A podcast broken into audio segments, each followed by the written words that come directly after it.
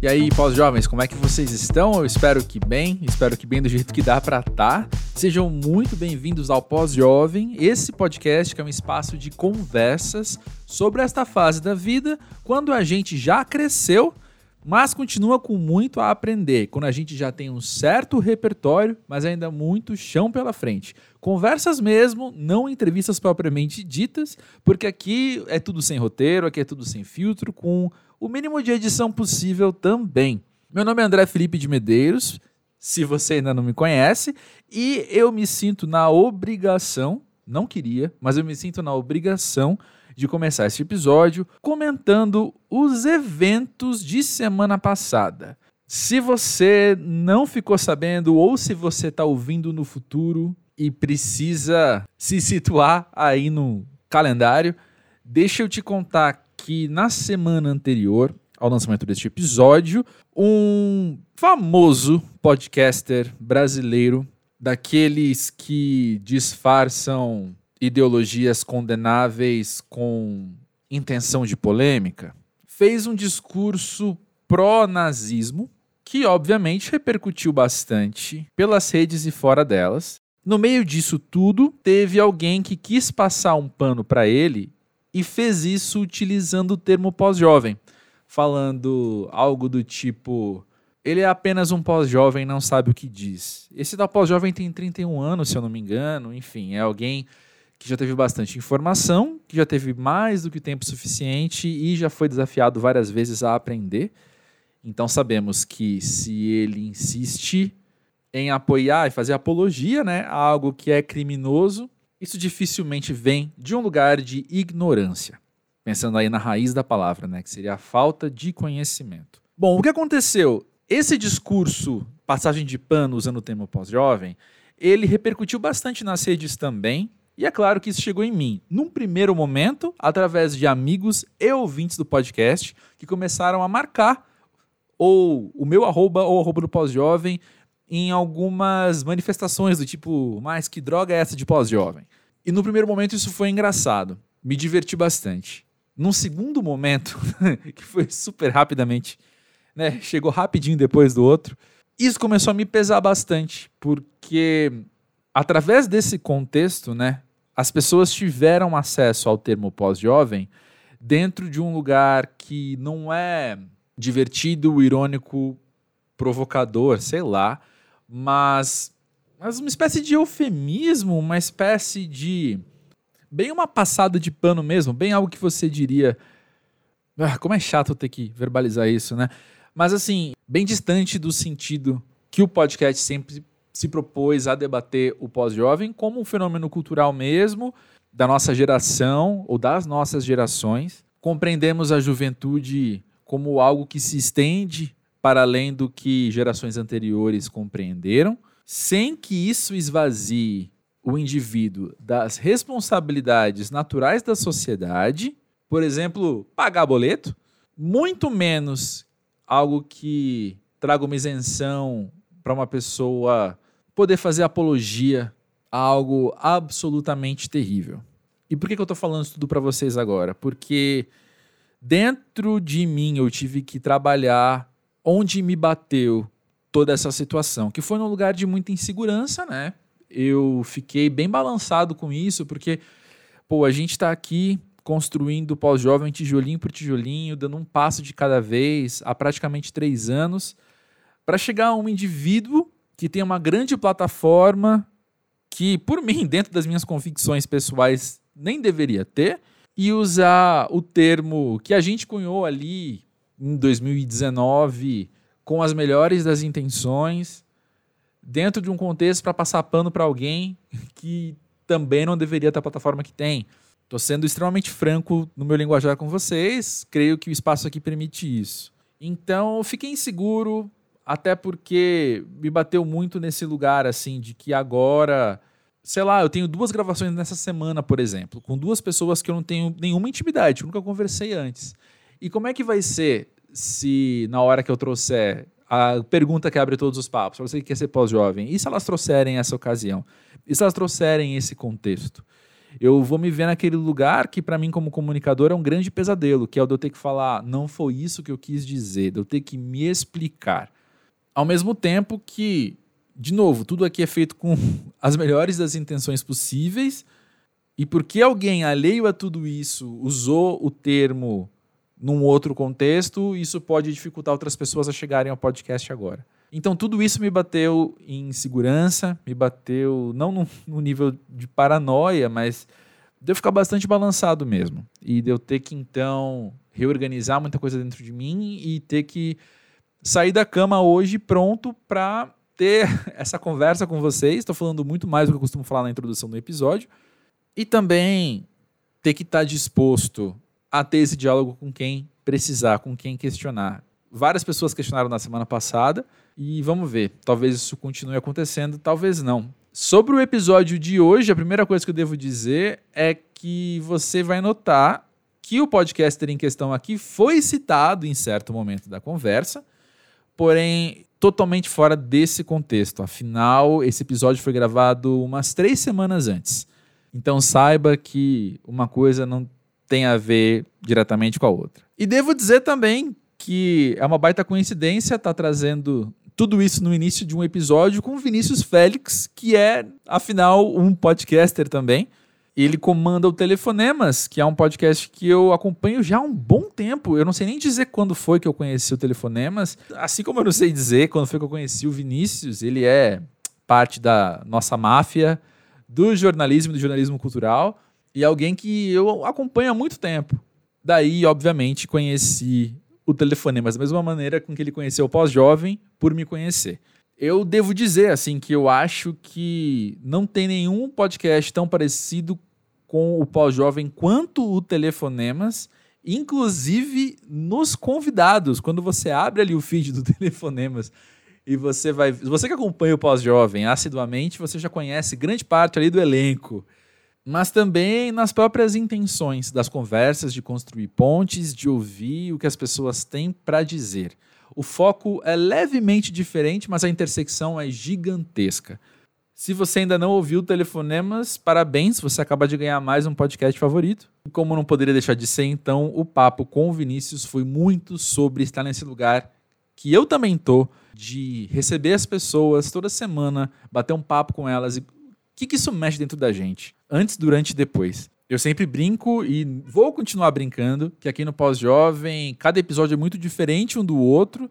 E esse aqui não é exceção, não, né? A gente sentar e ter esse papo tão metalinguístico é algo que não rola sempre. Enfim, sobre o Vinícius. Ele é jornalista, ele nasceu em São Paulo, mora em Ribeirão Preto, no interior, tem 32 anos. E é um cara muito bacana. Você logo vai sacar porque eu sigo ele há tanto tempo. Essa talvez seja a maior introdução de episódio do Pós-Jovem, ao menos das últimas temporadas. Peço perdão pelo vacilo, mas sei que vocês entenderam a necessidade de esclarecer esses assuntos, né? Já fica a dica de você seguir o Pós-Jovem na plataforma que você escuta podcasts e também no Pós-Jovem do Twitter e do Instagram. Ouve aí o papo com Vinícius e já já eu volto.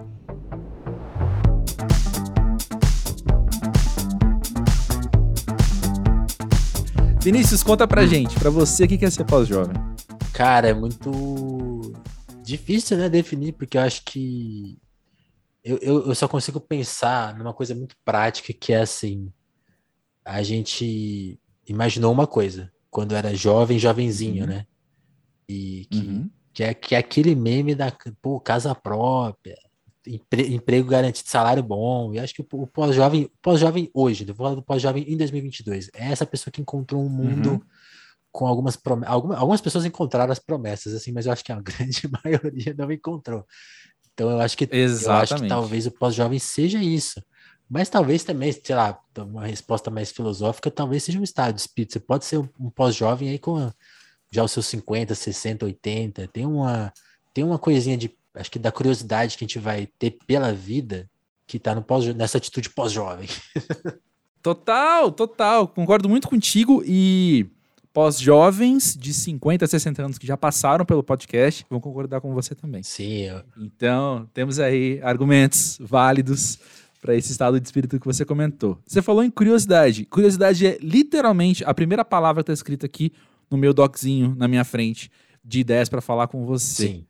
Porque quando eu observo o seu trabalho, quando eu observo você no Telefonemas, me vem à mente uma, uma ficção, uma fanfic, como dizem, né? como dizem os, os pré-pós-jovens, que é assim, você ser aquele cara muito curioso, que por ser curioso, foi ser jornalista.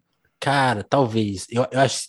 Eu tenho uma resposta mais prática de ter virado jornalista. Assim, eu gostava de revista. E aí eu falei, e aí eu, aí eu fiz a pergunta básica: quem faz a revista? Pô, o jornalista, legal. Sim. Mas talvez a, a resposta seja curiosidade, assim, e eu acho que ela é um motor de muita coisa. A gente tá. Não quero datar a conversa, mas a gente está no começo de, de 2022 e acabou de sair um uhum. documentário sobre a Nara Leão. Eu até fiz um texto que ainda não, não tá uhum. público, assim. Mas a Nara abre o documentário dela falando, pô, eu tenho a curiosidade, eu tenho a busca pelo novo, assim, as cantoras, ela cita lá das, da, da, época dela, mas acho que ela tá até falando de uma maneira mais abrangente, assim, as pessoas têm um, uma vontade pelo, pelo, pelo certo, né, assim, que, que é um conceito uhum. muito abstrato, o que, que é certo, né, e ela, pô, não, eu tenho, eu tenho uhum. curiosidade pela vida, então, pelo novo. Eu acho que isso aí realmente é, é um motor, e isso tá no, no telefonema, assim, tipo, tanto que, assim, talvez quem veja o telefonema vai falar, pô, tem um um mar, sei lá, não, não, não é mar a palavra, mas tem uma gama de pessoas que, que, que atraem meu interesse. Então, ah, é um podcast mais de uhum. esquerda, pô, é um podcast mais sobre arte, e, sabe? Não, eu acho que não. Eu tenho curiosidade pela, pela pessoa, assim, quem chama atenção, você fala, pô, não, quero conhecer mais, quero, quero coincidência ou não, te, talvez você vai encontrar tags repetidas, mas acho que talvez a, a grande proposta, inclusive, da nossa curiosidade é perceber que essas tags que as redes sociais, por exemplo, colocam em todo mundo o tempo todo, e que de alguma forma a gente está incorporando isso de uma forma muito perversa na nossa forma de ler a vida, uhum. elas, quando a gente começa a conversar, quando essa busca de curiosidade, pô, mas de onde você veio, como que você pensa, como que você fala e tal, ela se uhum. quebra, uhum. né? Então acho que a curiosidade é a palavra, e, e acho que é, é, a nossa busca essencial, assim, pô, e aí? O que, que você tem a dizer, sabe? Tipo, Acho que é, acho que é Cara, por que aí. engraçado, você tá descrevendo pós-jovem. Você tá descrevendo é, pós-jovem. Não, assim, tanto que sim, já vamos aqui é. falar. O pós-jovem tem vários convidados que, que, coincidem, né? Porque eu acho que vocês. Uhum. A nossa busca é tão parecida que assim. Uhum. Eu, eu, por exemplo, tenho uma coisa, eu busco não me, não me inspirar em outros podcasts. Eu tenho eu pouquíssimo tempo até para ouvir, ouvir outros. Então, tipo assim, fazia um tempo que eu não via a timeline do pós-jovem. Aí eu fui ver agora há pouco, falei, caramba, a Tássia. Você conhece todo é, mundo. É, né? eu, falei, pô, então, tipo. César Lacerda, César Lacerda Amanda Ramalho, Olga Mendonça. Ah, falei assim. Nossa, são vários. É. Parece que eu vi os, que, que eu tô lá copiando o trabalho dos caras. Não estou copiando. é, mas é, é uma busca. Lá vem o processinho, né? meu amigo. Não, é, seu amigo. Olha o seu amiguinho chegando. Exatamente. Mas é, é, é um barato isso, assim. É um, e, e só para completar a resposta, eu, eu tomo como método sabe? Tipo, uhum. tanto que assim, eu acho que a primeira fase do telefonemas, e mesmo a minha primeira fase de jornalista, assim, antes de fazer podcast de entrevista, era mais tipo, não, eu vou observar muito antes. Então, eu vou saber uhum. o que, que o hum. André faz, o que, que, que ele já fez. E cada vez menos eu observo antes de, de, de chamar para uma entrevista. Assim, se a pessoa fez um tweet, cara, uhum. é, que, que, eu, que eu julgo assim, pô, aqui tem alguma coisa, eu já convido para entrevista, assim, eu não vou, hum. eu não vou hum. ficar pesquisando, pô, será que ela votou no Bolsonaro, será, assim, eu, eu, tomo como base, se ela falou alguma coisa que despertou a curiosidade, já tem alguma coisa aqui, assim, eu vou me precaver de algumas, de algumas coisas, é lógico, mas eu, eu assumo um risco aí também, assim, acho que é, é, é legal assumir isso também. Total, total. Uma coisa que me chamou muita atenção quando você falou, assim, acho que você verbalizou uma coisa que estava na minha cabeça é. disforme, sabe? Você organizou, assim, um pouco. Que é essa questão, quando você falou das tags e tal, de como a gente vai lendo as pessoas, né? E acaba sendo quase inevitável. Não sei se essa é a melhor palavra, mas acaba de Sim, fato acontecendo. É, é muito automático. É, é muito, é, é, é muito natural, então, o pós-jovem e o telefone, mas tem essa intersecção tão forte porque mal é mal, olha, olha o termo vindo aí, mal é mal, a gente tá na mesma bolha. Saca? Sim. Total.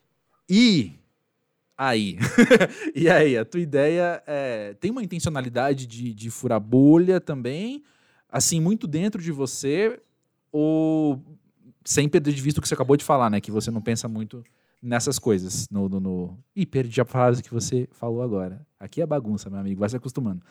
Mas não, assim, tranquilo. você tem essa intenção de, de, de furar a bolha em algum momento? Putz, cara, não sei. Eu acho que em alguns momentos a gente fura a bolha, em alguns momentos a gente abraça a bolha e fala, pô, que lugar confortável.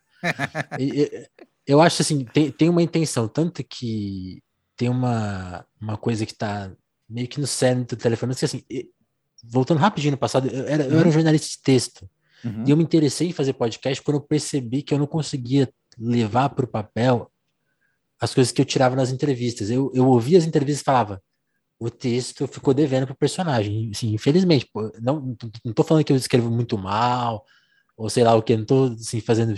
Tem um dó de É que mim, né? há algo ali na voz sendo ouvida exato, que pertence exato. à voz. Pertence, pertence aquilo. Eu falei, uhum. e aí eu fiquei com essa ideia há muito tempo. Não, vou, vou transformar as minhas entrevistas em podcast e, e chegou a hora de fazer.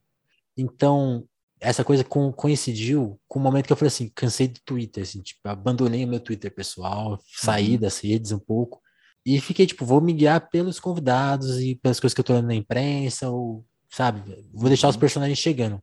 E aí vem o segundo momento que é assim, aí eu comecei a construir esse universo, eu, eu vou construir um universo a partir dos convidados, tanto que eu, agora eu voltei pro Twitter, tenho, tenho o Twitter do Telefonemas, e lá a gente uhum. tenta fazer uma bolha do Telefonemas. Então eu, eu uhum. sigo só as pessoas que eu já conversei, por exemplo, com algumas exceções.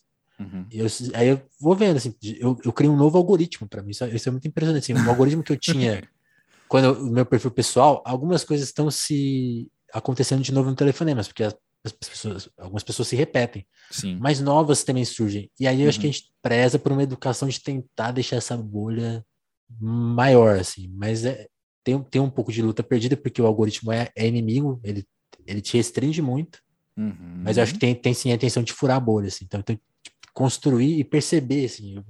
Eu, eu, eu, eu, fico muito percebendo os vícios, assim, tipo assim, por exemplo, agora a gente tá numa série do telefone, mas que eu só entrevistei homem. Uhum. Sem querer. Aí eu já, aí eu já fico. Acontece, fico, sim, é. Eu fico, a, a, gente tem que ficar atento, assim, eu acho que tem um sim. chamado à nossa atenção, porque a, a máquina não vai fazer isso pela gente. Então, pô, entrevistou muito homem, então vou, vou entrevistar mais mina. Uhum. Ah, agora equilibrou de novo, vou ficar mais leve nessa situação. Uhum. Pô, tá. Estamos discutindo pouco tal assunto, vamos discutir mais. Então, eu acho que a, a resposta é: você quer furar a bolha? Não sei se sim, nem que não, mas eu acho que ficar atento a não ficar no automático. Isso é, isso é uma coisa. Perfeito. Então, tipo, não sei se eu respondi. Deve ter, já esqueci a pergunta. Mas o que eu ia te falar, vamos, bora abraçar a metalinguagem de uma vez, porque a gente tá falando Pô, sobre podcast, lógico. vamos continuar provavelmente por um bom tempo aqui, até naturalmente a gente mudar de ideia. Mas eu sempre lembro, eu já citei aqui no Pós-Jovem alguma vez também, de uma, uma podcaster gringa uma vez falando, mulher, falando uhum. que ela notava que mulheres aceitavam com muito mais relutância os convites para o podcast do que homens. Sim. E ela dizia que isso vinha, mesmo ela sendo gringa, culturalmente dá pra gente fazer esse paralelo, muito parecido com o machismo do Brasil também, né? Sim, e... sim. Olha aí, vamos fazer dois, dois homens brancos falar sobre machismo no Brasil, que legal. Mas eu queria falar o seguinte, que ela Inédito. trazia... É, inédito, exatamente.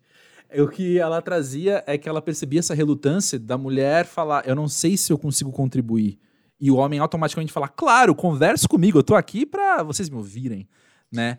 E aí, quando eu olho pro pós-jovem, muitas vezes, é, eu percebo, assim, quem tá do lado de cá, ou seja, apenas eu, eu sei que eu mandei equilibrados os convites. Mas quem responde, falando, claro, vamos nessa, costuma ser homem. Cara, que legal ouvir você falar, sabe por quê? É um desconforto que eu tinha e não sabia se alguém compartilhava dele, porque é real. Uhum. E assim, acontece muito, assim, a facilidade de um homem branco, hétero, aceitar um convite é. O cara nem pergunta. Tipo assim, o que, que você... mas o que, que você faz? para que, pra que que é isso? O cara fala, lógico. Isso é, isso é real, isso acontece. acho que eu não vou expor ninguém. Mas se, se um dia abrirem a minha lista de e-mails, vai, vai, ver que acontece isso. Assim, o convite do cara que tem essa, esse privilégio vem fácil quando você convida uma mulher, se você convidar uma mulher, é, uma mulher negra, por exemplo, que às vezes assim, que, já, que debate muito, por exemplo, o assunto, do racismo. Isso é uma coisa que a gente pode reparar.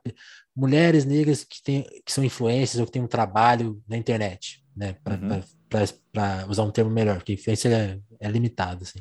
Justo. Uma pessoa que usa o seu alcance em função de Sim, coisa, de elas vão assim. ter um cuidado, elas vão ter um cuidado diferente de aceitar um convite, por várias questões, e justamente por isso a imprensa, o podcast, exploram muito, oh, vem aqui discutir racismo com a gente. Pô, mas é. sei lá, eu sou uma, sei lá, pega o exemplo de uma cantora.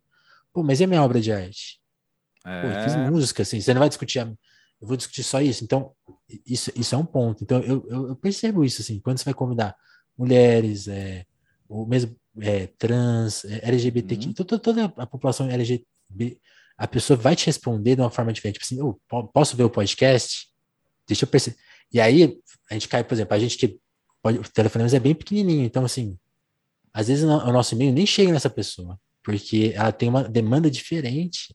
Uhum. Ela tem, quando ela vai cuidar dos convites dela, ela necessita. Então, eu até tenho essa. Por isso que eu acho que sim, isso, isso que essa podcast falou é fato. O convite, se a gente descuidar, a gente vai se manter no erro. Então, uhum.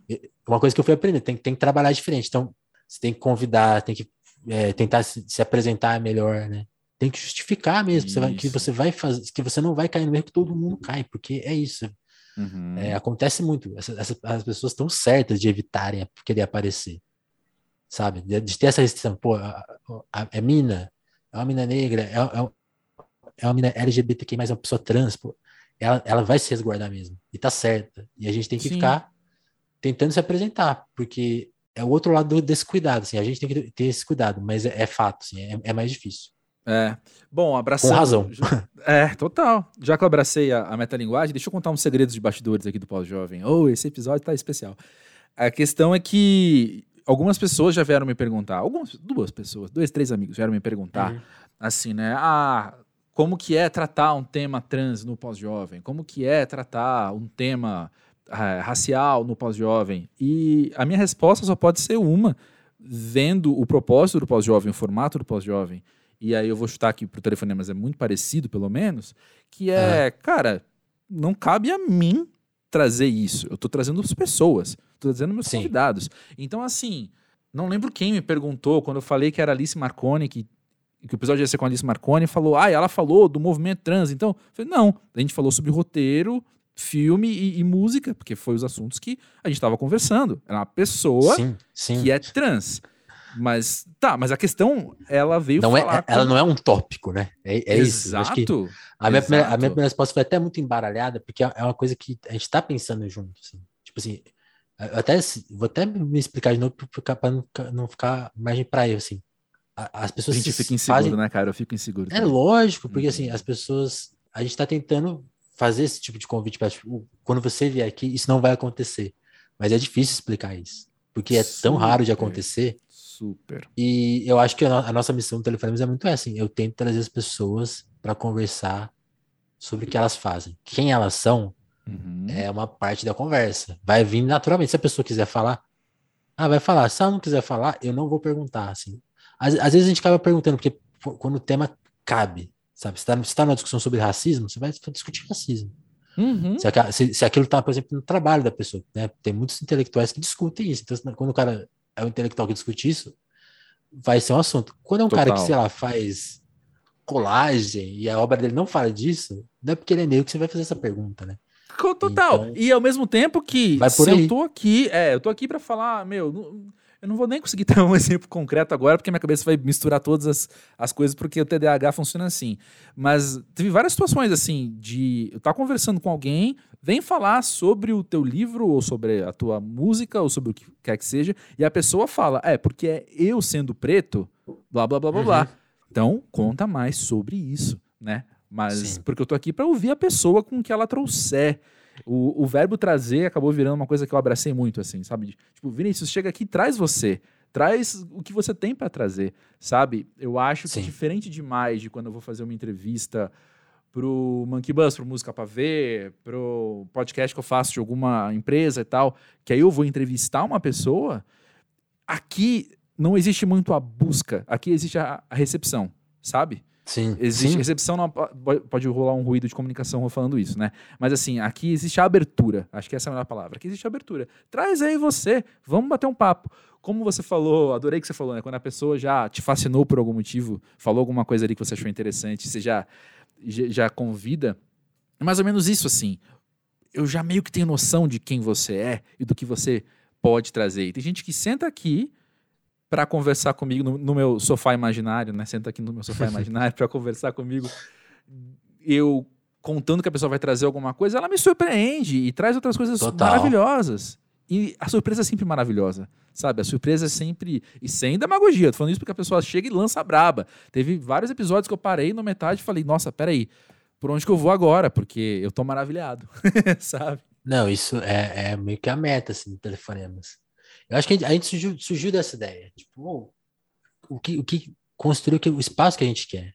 Uhum. Eu, te, eu tenho um incômodo público com, com, sei lá, com flow podcast, assim, com, uhum. com, com, com, a, e aí vai, vai, começar um discurso, um discurso do, do militante político, né? Pô, com a mídia hegemônica. Eu, eu tenho Pode, uma certa revolta. Eu tenho, eu tenho uma certa revolta com, com tipo, com esses paradigmas. Tipo, por, por exemplo, assim, um exemplo nada a ver. Uma vez eu estava cobrindo uma visita presidencial aqui, do Michel uhum. Temer, aqui em Ribeirão Preto. Uhum. Aí tava o Henrique Meirelles rondeando o evento. Aí eu falei pro, pro editor ele falou, pô, o cara tá aqui, né? O cara vai ser, vai, talvez vai ser candidato à presidência. Será que a gente não tira nada dele? Uhum. Ó, ele, ele não é nada atualmente, então não interessa. Mas, pô, ele é pré-candidato. É, pré-candidato é pré-candidato, não é nada. Uhum. Então eu fico, eu fico pensando, pô, isso, isso, é um, isso é um dogma que tem na imprensa. Então, tipo assim, você vai entrevistar uma pessoa, o que, que ela faz, sabe? Tipo, tem um, uma ficha de requisitos que é muito boba, assim, tipo assim. Tanto, e aí, de novo, falando de fazer convites, uhum. assim como tem pessoas que vão receber o convite com, com alguma insegurança, tipo, não conheço o seu trabalho, vou prestar mais atenção. E aí tem todos os detalhes que a gente já falou, só o homem branco que não tem restrição nenhuma, já fala, nem conhece o podcast, pô, mas você uhum. notou que a gente tem uma política aqui? O cara nem, nem pergunta, e tem as pessoas que vão perguntar. Uhum. Ao mesmo tempo que tem isso, outro tipo de resposta que eu recebo muito por procurar é, o tipo de personagem que eu procuro assim, a pessoa me responder com simples, ó, oh, eu acho que eu não posso dar uma entrevista. Hum. Como assim você não pode dar entrevista? Ah, não tem nada para falar. Não, você tá louco. Você, aí, você, aí você vai apresentando pra pessoa o que, que ela é. Eu, eu vi que você faz isso, que você faz aquilo. Você é foda. E a pessoa, não, não, eu acho que não cabe. Então, então você acaba. Aí, aí acho que isso acaba provando que a gente tá, que a gente tá buscando, assim, tipo, você vê a insegurança de algumas pessoas que a gente procura, né? Total. Porque essas pessoas realmente não são visadas pela mídia, porque a mídia vai te fazer uma requisição. Tipo assim, quem tá para jogo aí? E eu vou uhum. atrás das pessoas que não estão para jogo muitas vezes. Uhum. Acho que é um pouco isso. Nota de rodapé. É. O cara é pré-candidato, então ele não é nada, mas a mídia hegemônica abraçou um ex-juiz que se diz ser pré-candidato e cara, seguiu cada passo. Agora, André, Agora você falou um negócio aí que, pô. Forte, hein? forte, forte. Mas, mas isso, isso, que você falou, eu concordo, assim. Isso é, isso é mais uma prova, assim. O, para falar do Sérgio Moro especificamente, ele é ex-juiz, ex-ministro da Justiça e um pré-candidato, assim. Ninguém sabe se ele vai ser candidato de fato. Uhum. Ele aparece mais na mídia que o, o número um das pesquisas. Vocês sabem quem é o número um das pesquisas? Não sei, não sei, não sei. Eu tô, cheguei aqui agora. Tô só é. observando. É. Interessante. É, meu amigo. Que coisa, né? Mas enfim. E, e, a gente achou que ia ser mais fácil em 22, hein? Não vai ser. Eu, eu tenho, eu falei aqui no pós-jovem, tenho certeza que esse ano vai ser horrível. E seguimos aí. Sorrindo Sim, à é, medida que é possível. É, é a, a, gente, a gente no Telefonemas, a gente tem outra, outro segmento no Telefonemas que é o Crise, Crise, Crise, né? Onde eu me junto uhum. com o André Maleronca, com a Mauri Gonzo, com o Júnior Rocha, com o Thiago Soares, né? Aí, invertendo a ordem, um historiador, um cara que trabalha com, com site, com programação, com tecnologia, e dois jornalistas, né? E a gente ficava discutindo política, discutindo a, o mundo, né? A partir da, muito do viés da cultura, né? A gente pega produtos culturais e tá, o que, que ele conta pra gente do mundo? Uhum. E a gente, falando de eleição, a gente, a gente cravou essa, assim, oh, vai ser a pior eleição da história. então... Vai ser a pior eleição da história. Eu sei disso, por isso que a gente tem que estar junto também. Continuar criando é. essas pontes pra gente estar fortalecido. E eu digo isso, lembrando que estamos no pós-jovem, eu digo isso pensando no nível pessoal, sabe? Ninguém vai aguentar a porrada sozinho, sabe? Porque vai doer, cara. 2018 doeu. 2018 eu percebo às vezes em mim cicatriz, oh, ferida que não cicatrizou, saca? Total. No outro dia eu tive, eu abandonei o Facebook lá por tipo dezembro de 2018. Abandonei o Facebook, acabou, acabou, não tem como entrar aqui. E eu sabia, dentro de mim eu sabia que se eu entrasse lá e tivesse há um ano, olha essa coisa que falaram, sabe? Olha essa pessoa que falou, não, tem que morrer mesmo, sabe? Tipo, essas coisas assim. E aí eu tive que entrar para pegar uma foto que só tinha no Facebook, para fazer uma Aham. matéria. E assim que eu entrei, a primeira coisa que aconteceu é há dois anos, é, ou há três anos, assim, apareceu, pum! E uma coisa, eu, ai, velho, tá vendo? É raro isso acontecer, mas eu estava certo. isso, É. de fato, acontece. 2018, 2018 foi muito isso, assim, a minha sensação de 18 é muito essa, assim, tipo, porque isso é muito louco, assim, de, de pensar, porque eu acho que todo mundo que tem uma, uma visão mais crítica da, da realidade, sabia que, sei lá, ou sabe, né, que o mundo não é as mil maravilhas, nunca foi, E- mas, assim, estava sendo, tinha uma construção de algo, assim, que eu, eu não sei que, porque que a- esse algo revoltava tantas pessoas para elas quererem uma ruptura como é Uhum. que houve, assim? Tipo assim, Uhum. eu- realmente, o que estava acontecendo de tão grave na sociedade que, que exigia uma ruptura? Não faz sentido, né? Não faz. Uhum. E, só que é- era engraçado, porque a- por mais que a gente ficasse nessa confusão, havia a dúvida, tipo, "Pô, será que vai, se esse cara assumir, vai acontecer mesmo que, tá, que a gente imagina? E aconteceu o pior, né? E, É, então, o roteiro foi 18, cumprido com extras, assim, né? com extras assim terríveis, absurdos. E aí é muito louco quando você faz quando você faz esse exercício que você está falando de olhar para trás, para 18, quando na cabeça de muita gente a ruptura era uma incógnita também, né? Tipo, mesmo quem Uhum. queria ela, sabe-se lá por quê, alguns com as piores intenções, alguns com a simples inocência política, que é real. Uhum. Aí você fala, putz, cara, o que você desejava rendeu assim a maior tragédia, a maior não, mas uma das maiores tragédias da história brasileira. Sim, mano, da nossa tipo, geração, pelo menos, é a maior e acabou, né? E é a maior. A da nossa geração é a maior, e assim, agora as pessoas estão postando os vídeos das crianças sendo vacinadas, Uhum. E assim, a gente, a gente tem um legado de órfãos, cara, assim, é uma coisa absurda É. no Brasil. Uhum. Um legado de pessoas que talvez, que, que a gente nem consegue imaginar co- o que elas vão sentir, tipo assim, porque elas, eu respeitaria, um, eu, eu já falei isso assim, é, talvez, não sei se é chocante demais, ma- a comparação, mas tem uma, uma história do Tariq Ali, é um cara que é um escritor, né, pensa política, Uhum. tinha, escre- escrevia na Inglaterra, acho que, eu não lembro agora de que, acho que ele não é inglês, não sei se ele é inglês, ah, agora eu não vou lembrar onde ele nasceu, mas ele vivia na Inglaterra, escrevia na Inglaterra, então acho que ele é inglês, não sei. É, poderia dar um Google aqui. Ele era muito amigo do Mick Jagger, do John Lennon, né? Ele foi influência assim, esquerdista na mente dos grandes roqueiros ali da- dos anos 60, 70. E o Tarek ele viajava o mundo e na Alemanha ele encontrou o pessoal do Baden-Meinhof, que virou um grupo terrorista, né? Mais Uhum. tarde, né? na concepção de ter, ter mexer, aí mexeram com o inocente, virou uma bagunça. Só que ele conheceu o pessoal antes. E aí uma coisa que ele ouviu desse- do pessoal, né? De uma das militantes do, do, do grupo, foi que ela falou assim: eu não vou, eu, a gente tá na Alemanha pós-nazismo e a gente vê os apoiadores do nazismo sentar na nossa mesa. O cara está num restaurante, o cara senta na mesa. Você sabe o que ele fez. É. Você sabe a consequência daquilo. E isso gerou nela essa, essa revolta que deu num grupo terrorista. Assim, uma coisa Uhum. assim, muito forte. Né? Ela não conseguia conviver com aquele sentimento. E aí eu sempre fico pensando: se essas pessoas que. Essas crianças, cara, sério, assim, tipo assim, se elas quiserem responsabilizar a gente pela nossa ineficiência em combater isso, Uhum. elas estão com a razão. Uhum. É. Eu não sei como que isso vai cair nelas, assim, porque a política é isso, assim, tipo, tem gente querendo res- reescrever a história o tempo todo. Isso. Então, talvez ela seja, Isso. sei lá, talvez, responsa talvez a mídia consiga responsabilizar o Lula em alguma hora, como ela sempre consegue. Sim. Mas se a história for com, com um contato do jeito que a gente sabe hoje, caramba. Sim, faz sentido até em primeira pessoa a gente fala isso, porque não sei como como que é esse lado da tua história, mas muitas vezes quando eu ouço coisas que aconteceram na ditadura, por exemplo, eu olho para quem estava vivo, quem é próximo de mim e estava vivo naquela época, ou seja, a minha família principalmente, e a minha vontade é, é muitas vezes pergunta, mas, mas escuta, você conviveu com isso, né? Você Uhum. conviveu isso, tipo, Era um lance, né? é, exatamente. E, e aí, né? Então eu consigo projetar isso também para o futuro, sabe? E, e pensar em novas gerações, olhando para nossa geração e falando, pô, vocês viram tudo isso acontecer? Sabe? Sim.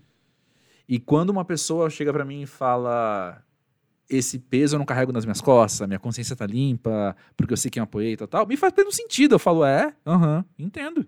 É Essa muita energia, pretensão, sabe? né? Mas eu entendo, velho. Eu entendo, sabe? Ah, não, não, sim, sim, sim, sim, sim, sim. Não, eu entendi, entendi o que você quer dizer. Não, Não, realmente. você não tá errado, não. Você não tá errado, não. sabe? Você virar. Eu estou É, não, da é- história, é, sabe? o- Essas é, isso, frases. isso- isso que eu quis dizer. Acho que não basta, assim, né? Mas também Sim. tô falando que é uma resposta. Não eu acho que não é uma coisa fácil.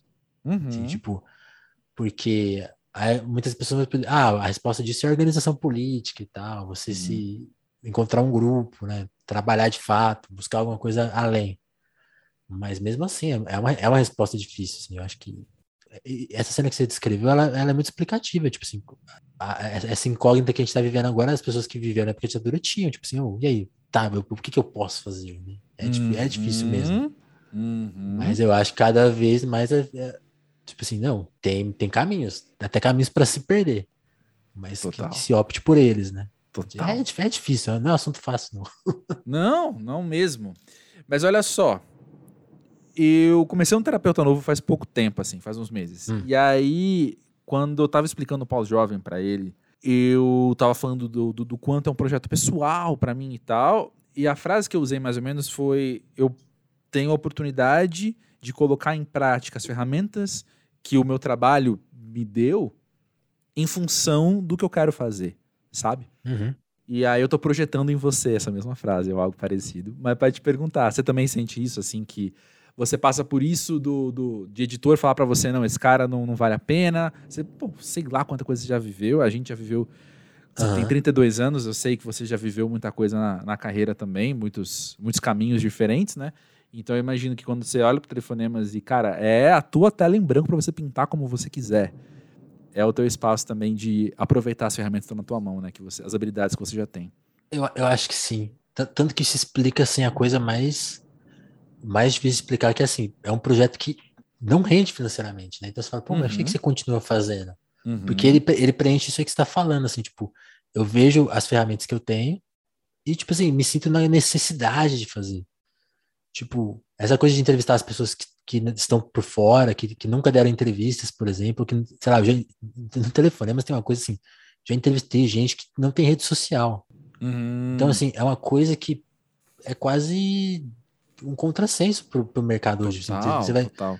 você vai pegar os podcasts mainstream, pessoas que não existem nas redes sociais não são abordadas. Total, com aí, certeza. você, É. aí você fala assim, não, mas isso aí. Aí a gente dá isso como natural. Pô, quantas pessoas não têm rede social? Milhares, cara, milhões.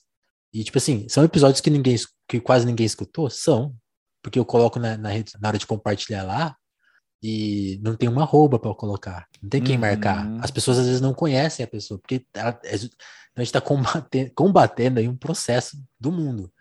Então eu, é, eu sinto, eu sinto isso, é, é pegar as ferramentas e falar, "Ó, vou usar elas aqui, e a- isso explica, tipo assim, não é viável financeiramente ainda, é, toma um tempo de descanso, né? Porque eu, eu trabalho em outras frentes, né? Para Uhum. tirar uma grana. Eu edito Tipo, pós-jovem o nos te- o- domingos, eu tô ligado. É. É, o, te- o telefonema acontece nesses intervalos, e esses intervalos fazem falta. Dar uma descansada, vai É ficar. investimento. Por algum motivo a gente não desiste, André, não sei. acho que é por causa Loucura, disso. é masoquismo, não sei. Mas eu acho que é porque a gente vê a necessidade, sabe? Tipo, Total. de, total. de, de, de, de aventurar no- e falar, pô, não, é possível. Olha lá, é possível. Tá, legal. Total.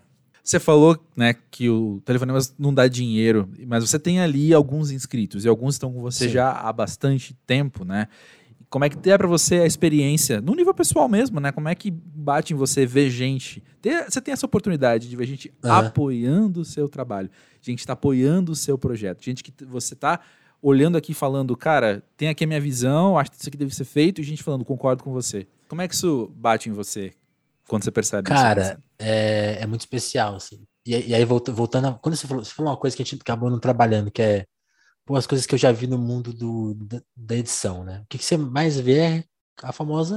não- desculpa, não tem outra expressão, cagação de regra. Total. Então, tipo assim, olha, funciona assim, funciona assado. Eu ouvi isso muitas vezes quando, com a questão do apoia-se. Ó, apoia-se, você faz, se em três meses não dá certo, você tem que desistir, porque não, ninguém mais vai apoiar. A segregação, até, até o próprio apoia-se fala assim, ó, é, é assim que se faz, mais ou menos, para dar certo. E aí eu falei, assim eu não vou conseguir. Então a gente abriu para ser a longuíssimo prazo, tipo, ó, a meta, tem, tem essa meta super baixa, tem essa aqui mais alta, Uhum, porque é ambiciosa mesmo, é difícil. e eu coloquei no mundo. E tipo assim, hoje tem, sei lá, sei, eu não sei quantas pessoas já passaram por Atualmente tá na margem de 30 pessoas mais ou menos, assim, quase, uhum. por aí. Aí às vezes um apoio cai e volta, é, é normal uhum. isso assim. E pessoas que estão, sei lá, apoiando há dois, três anos. Sensacional. Aí você fala assim, se eu seguisse as regras do mundo, eu não teria feito apoia, não teria nada. E, pô, a gente colocou no mundo apoia-se e é, é uma satisfação. E, e, aí, é, tipo, é isso. Você vê, ainda que não, não na, na medida que o mundo pede, né? Que é tipo assim, uhum. pô, não, o apoia tem que dar certo, tem que bater a meta e você fica lá vivendo do apoia e tal. Mas dá, dá, deu certo desse jeito. Tipo assim, tá lá, é uma ferramenta, as pessoas, muitas pessoas validam e tá lá aberto para mais pessoas irem descobrindo e validando. Então, tipo assim, é, é muito satisfatório. E aí eu vou, vou voltando, assim, tô, tô me embaralhando. Ah, Mas assim, é, é, é, é, engraçado tá porque não era comigo, uma cara. não era uma possibilidade. Isso que eu fico pensando quando eu penso no apoio. Tipo assim, não está na. Se você pegar o livro de regras da internet, eu não estou autorizado a abrir um apoio, porque o meu projeto não tem viabilidade, uhum. ele não, não vai conseguir cumprir as metas necessárias no prazo. Por isso que, inclusive, vou aproveitar aqui o momento e fazer a divulgação. A gente está fazendo uma é provocação é no, no Apoia-se agora, que é questionar: será que uma pessoa que tem um trabalho jornalístico, que é o meu, há quatro anos, tem uma, um repertório construído de entrevistas, assim, de, de informação dada, de graça para o mundo, né? Assim, será que esse trabalho não merece um salário, um salário mínimo? Então, a uhum. nossa meta atual na pós, assim, banque um salário mínimo para telefone, mas continua existindo.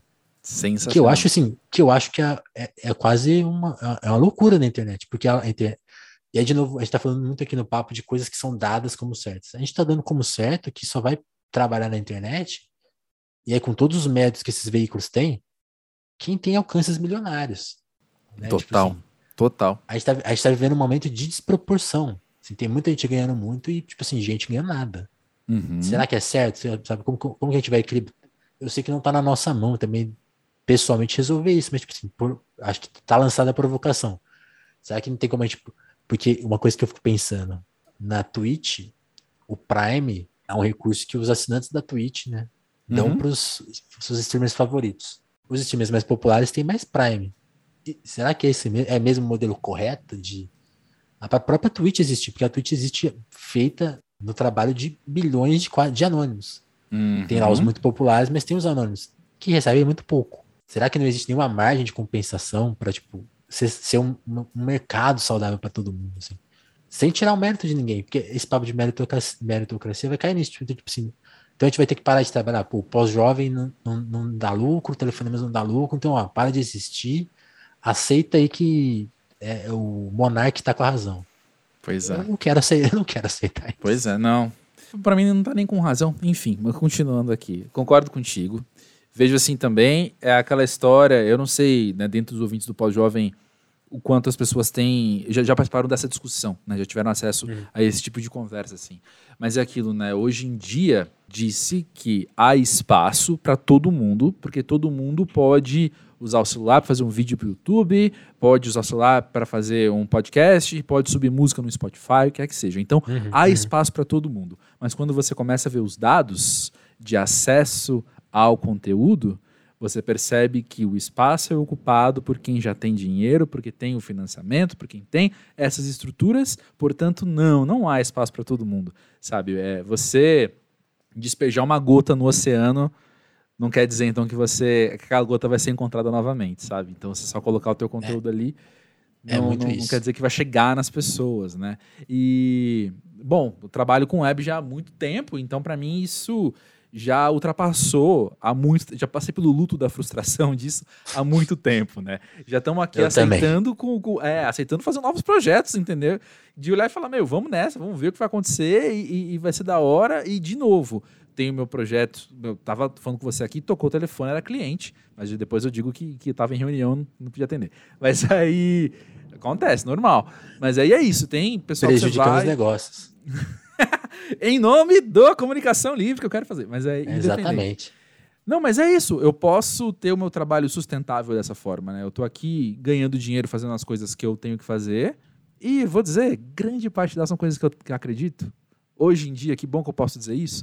Sim, sabe, já trabalhei sim. com muita coisa nada a ver na vida, mas hoje em dia, quase tudo que eu trabalho eu acredito. Eu, assim. eu, eu, eu, já fiz resenha de geladeira, amigo.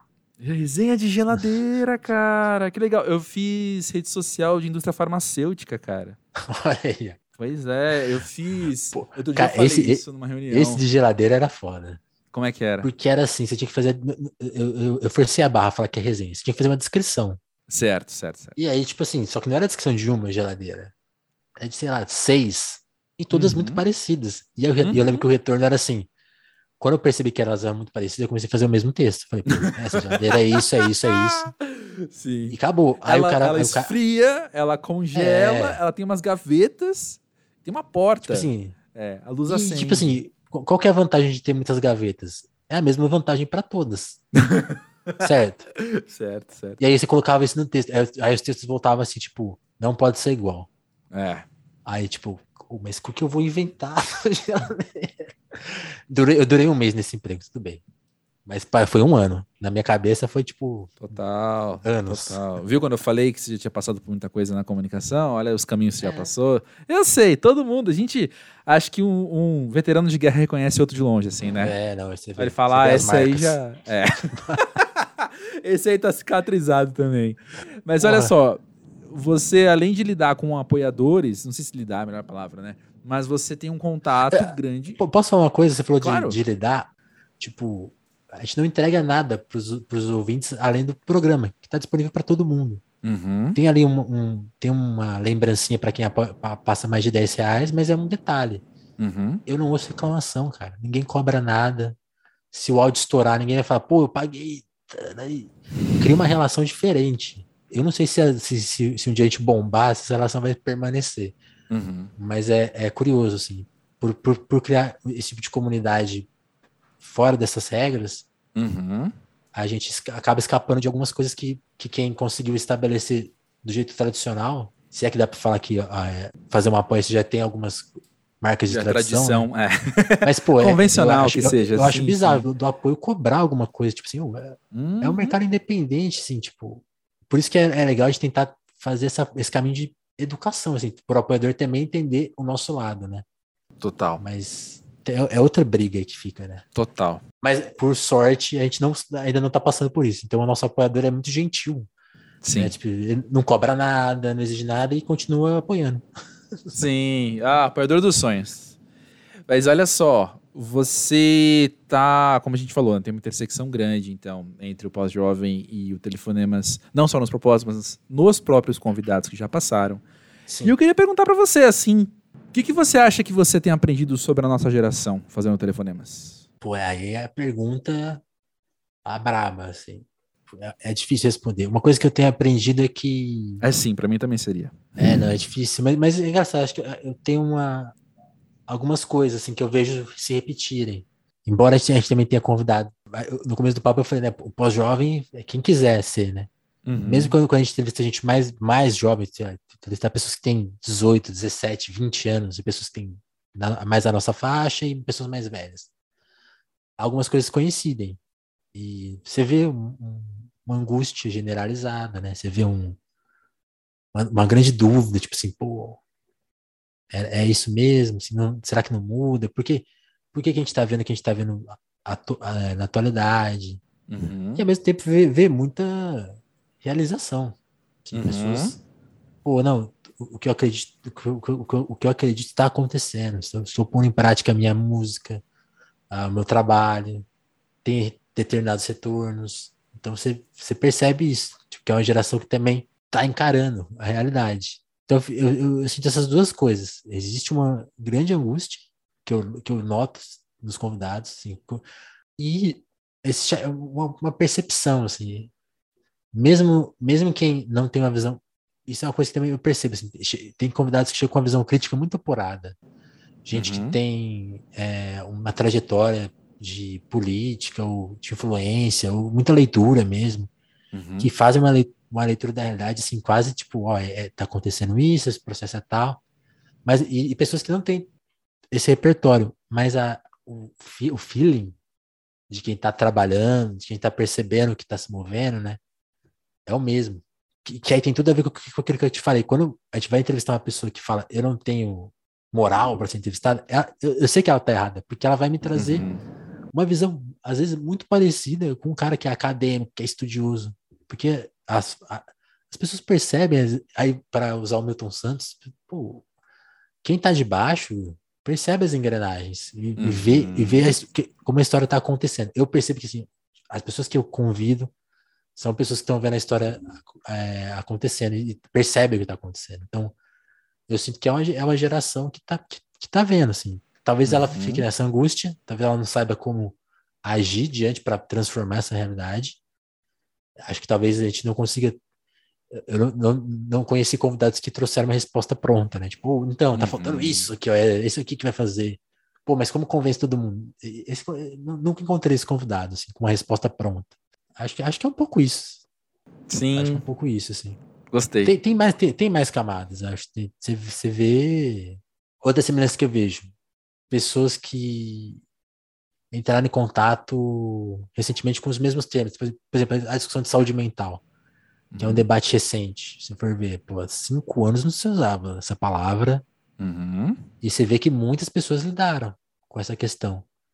De uma, de uma maneira que a nossa geração meio que não foi formada a lidar. Quando eu era jovem, a pessoa que tem problema de saúde mental, ela quase fica apartada da sociedade. Vai, vai uhum. pro hospital, vai ficar internada. Quando recuperar, volta.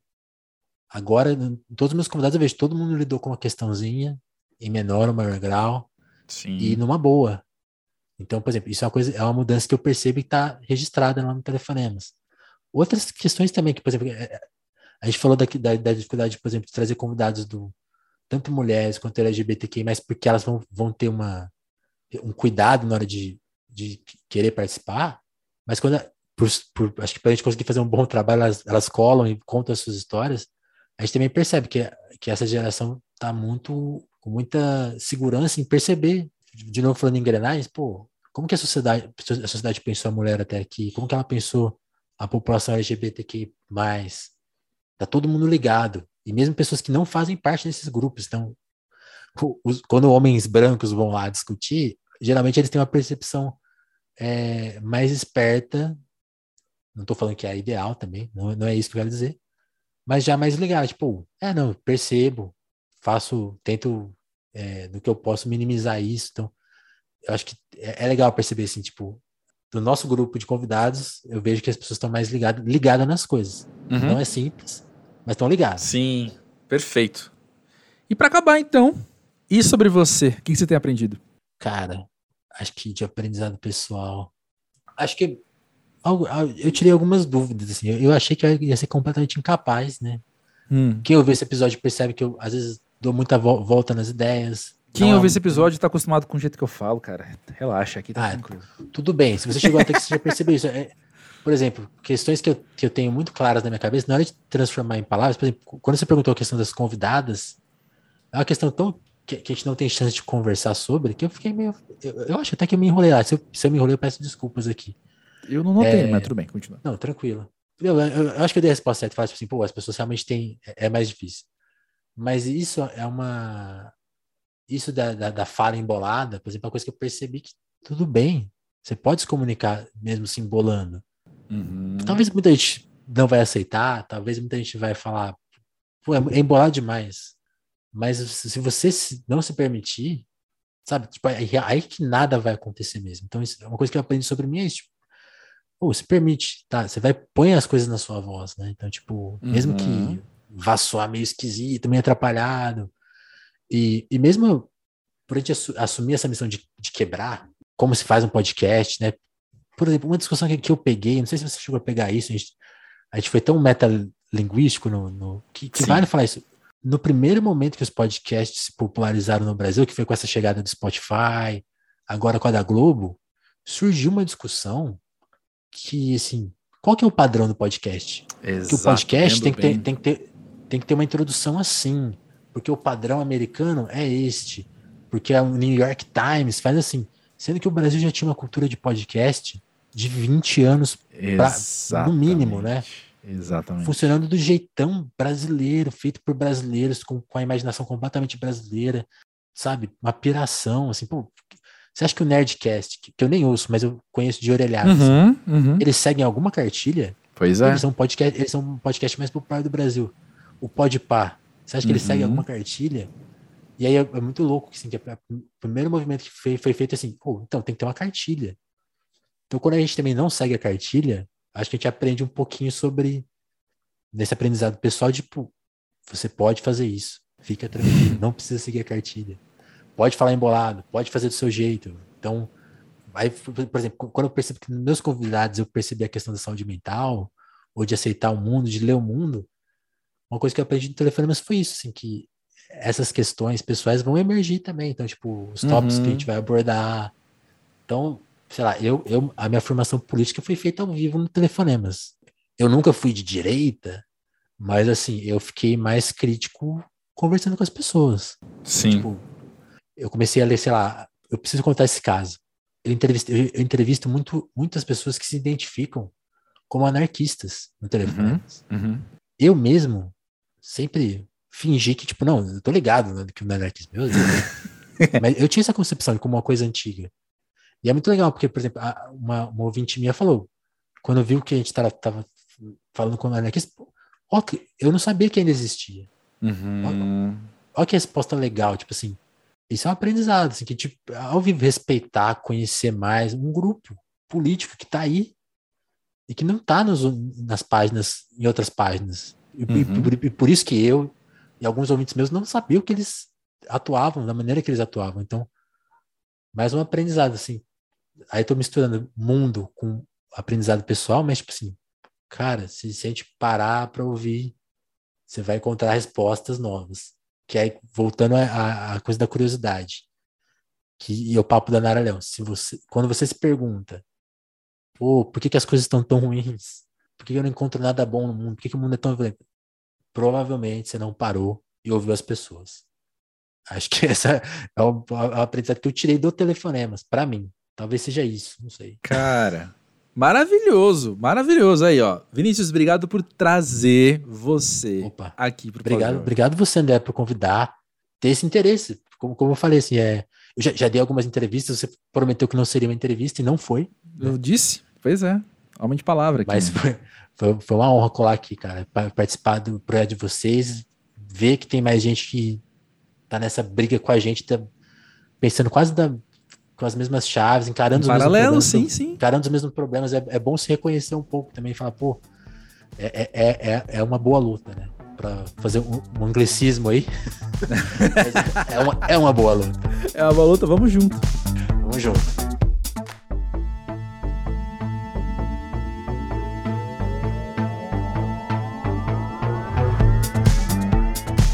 É isso aí então. Como eu disse, se você não conhece o Telefonemas, você acaba de ganhar mais um podcast favorito. Contem comigo, inclusive, para comentar episódio por episódio. Aquela, aquela fofoca do bem entre ouvintes, aqueles comentários de fãs, é nós. Eu, quando gravei esse episódio com o Vinícius, teve uma frase dele que me chamou muito a atenção. E quando eu tava editando, essa frase saltou de novo. Eu tinha até esquecido dela, assim. De novo, a gente gravou semanas antes, né? Do lançamento. E eu edito, obviamente, em cima da hora, porque eu sou desses em cima da hora de lançar, digo. E aí ele falou né, que quem acompanha o Telefonemas viu a formação política dele acontecer ali em tempo real. Cara, que coisa preciosa, né?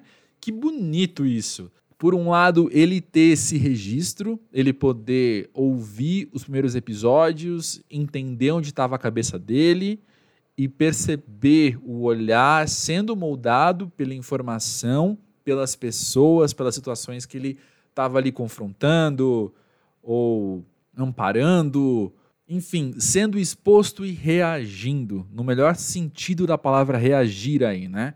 Responder, talvez. E também, por outro lado, como é bonito esse próprio processo eu sou uma pessoa que eu tenho discussões frequentes com amigos meus, com certos amigos meus, até porque eu sou mala pra caramba e toco nos assuntos de novo, porque eu tenho uma grande dificuldade de compreender o mundo através dessa catalogação das pessoas entre uma coisa ou outra.